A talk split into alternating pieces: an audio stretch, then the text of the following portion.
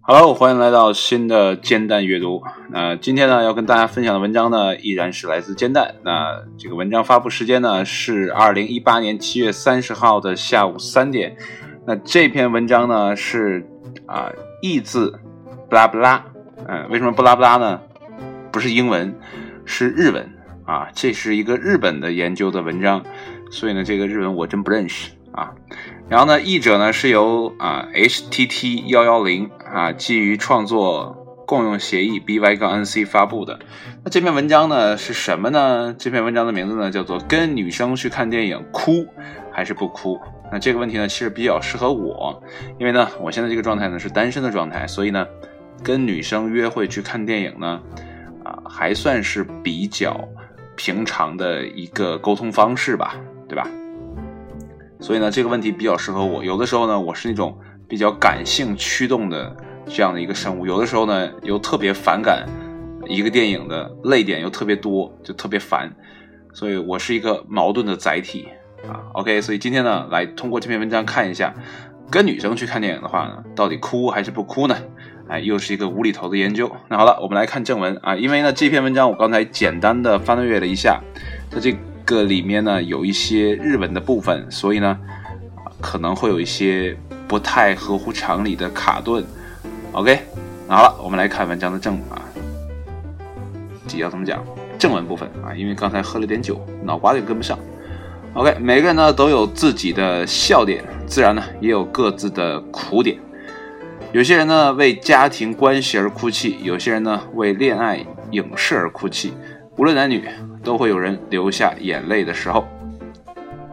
那第一个，这个无这叫无序的 list。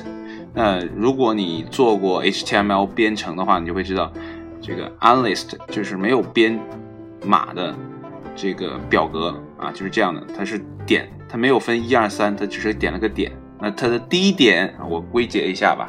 第一点就是你看电影会哭吗？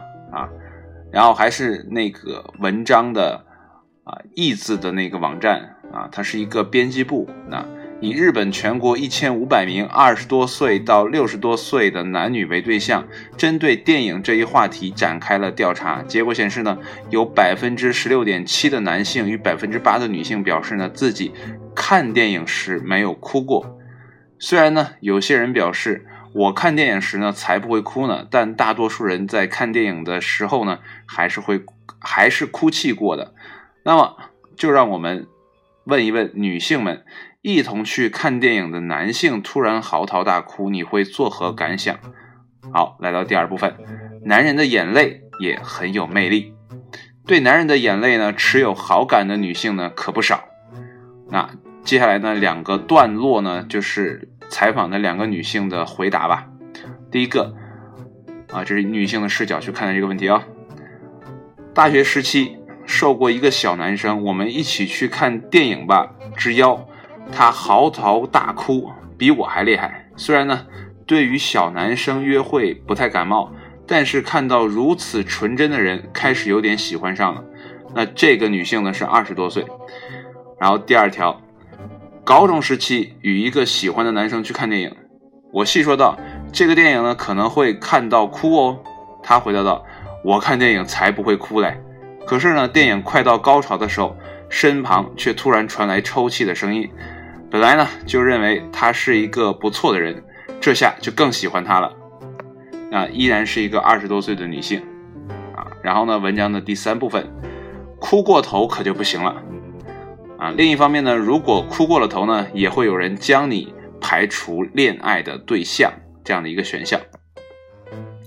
那这还是三条的采访的内容啊。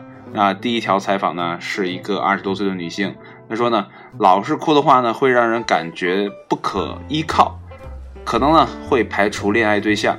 果然，男性还是强势一点才好呢。啊，第二条，三十多岁的女性。频繁哭泣的话呢，会令人嫌弃啊，一脸的嫌弃。最起码呢，不要在别人面前哭泣。虽然呢，我也是个爱哭鬼，但遇到比我还爱哭的人呢，就会避而远之了。啊，最后一个采访呢，也是一个二十多岁的女性。我的男朋友呢，在感动时呢，吵架时呢，都会立马哭出声来。虽然呢，他也可能是情不自禁，但是呢，在我哭完之后，他能不能稍微克制一下呢？啊，这是一个控诉啊。那么这个文章的总结就是：看到男性的流泪，有些人呢会认为这是性格的优点。不过呢，若是过于频繁，女生呢便会暗想，这人比我还弱呀，简直弱爆了，从而呢心生厌弃。OK，那这篇文章呢也是一个无厘头的研究了。啊，如果呢你是一个小男生啊，想约大姐姐去看电影的话呢，如果看那种比较伤感的影片呢。请注意把控你的流泪的分寸。那么 OK，今天文章呢就分享到这里啊，很短暂的一个小文章啊，也是喝了点酒，头有点晕，可能，哎呀，不管喝不喝酒，读起来都是非常的别扭。OK，那今天的文章呢就分享到这里，谢谢大家的收听，也期待下一期节目再见，拜拜。